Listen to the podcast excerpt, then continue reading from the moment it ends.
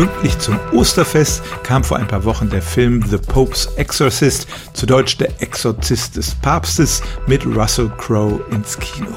Die Hauptfigur beruht auf einer realen Persönlichkeit, dem Priester Gabriele Amort, der in der katholischen Kirche als Exorzist gearbeitet hat.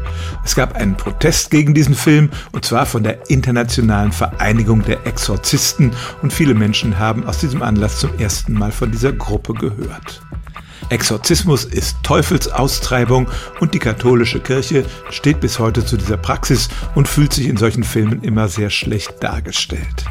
Diese internationale Vereinigung ist gar nicht so alt. Sie wurde im Jahr 1992 gegründet, unter anderem von diesem eben erwähnten Priester. Und erst im Jahr 2014 wurde sie offiziell von der katholischen Kirche anerkannt. Ja, genau von dem Papst Franziskus, der doch sonst immer als so fortschrittlich gilt.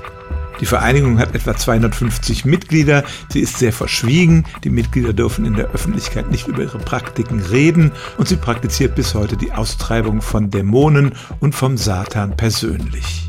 Allerdings dürfen sie nicht so einfach drauf los exorzieren, muss der örtliche Priester oder Bischof zustimmen und vorher muss geklärt worden sein, dass Ärzte oder Psychiater den Patienten nicht helfen konnten. Die Vereinigung protestierte übrigens gegen den Film, nachdem sie nur den Trailer gesehen hatte. Sie kündigte an, nachher nochmal ausführlich Stellung zu nehmen, aber das ist bisher nicht passiert. Aber es stimmt tatsächlich, es gibt auch heute im 21. Jahrhundert noch eine internationale, von der katholischen Kirche anerkannte Vereinigung von Exorzisten. Stellen auch Sie Ihre alltäglichste Frage unter stimmtz.radio1.de.